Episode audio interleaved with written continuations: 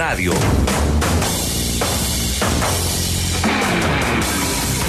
Santiago El Sachi, Escobar y Hernán Torres surgen a esta hora como candidatos firmes para asumir la dirección técnica de Independiente Santa Fe. Ha quedado descartado el uruguayo Jorge Giordano, de 58 años, quien dirigiera al Nacional de su país. Como encargado para los dos partidos de cierre de la fase todos contra todos de la Liga del Fútbol en Colombia, queda Gerardo Bedoya. Es la tercera vez que es encargado del conjunto cardenal. En 2016 un partido, lo ganó. En 2019 23 partidos, ganó 4, empató 13, perdió 6. Rendimiento del 39,6%.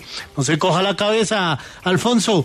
En el Giro de Italia, etapa número 7, la victoria del local Davide Weiss. En la general sigue el noruego Andreas Lekstun como líder el segundo es Renko Benepul, el gran candidato, y ya se mete en el top 20 Santiago Buitrago, casilla 19 para el colombiano a 2.52. Y hoy tendremos partidazo en la Liga Profesional del Baloncesto Colombiano en el Salitre esta noche en la capital de la República, Sebastián Vargas.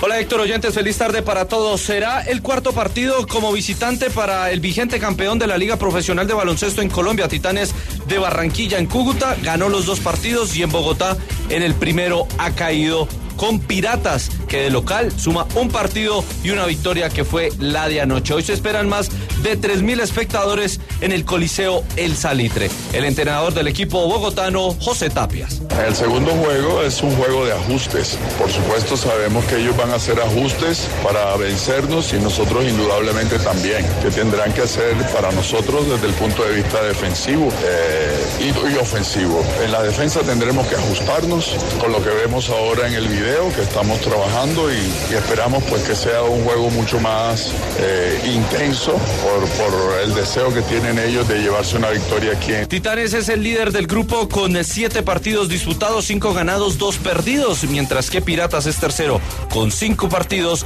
cuatro de ellos ganados y una sola derrota. El juego comenzará a partir de las 8 y 30 de la noche en el Coliseo El Salitre.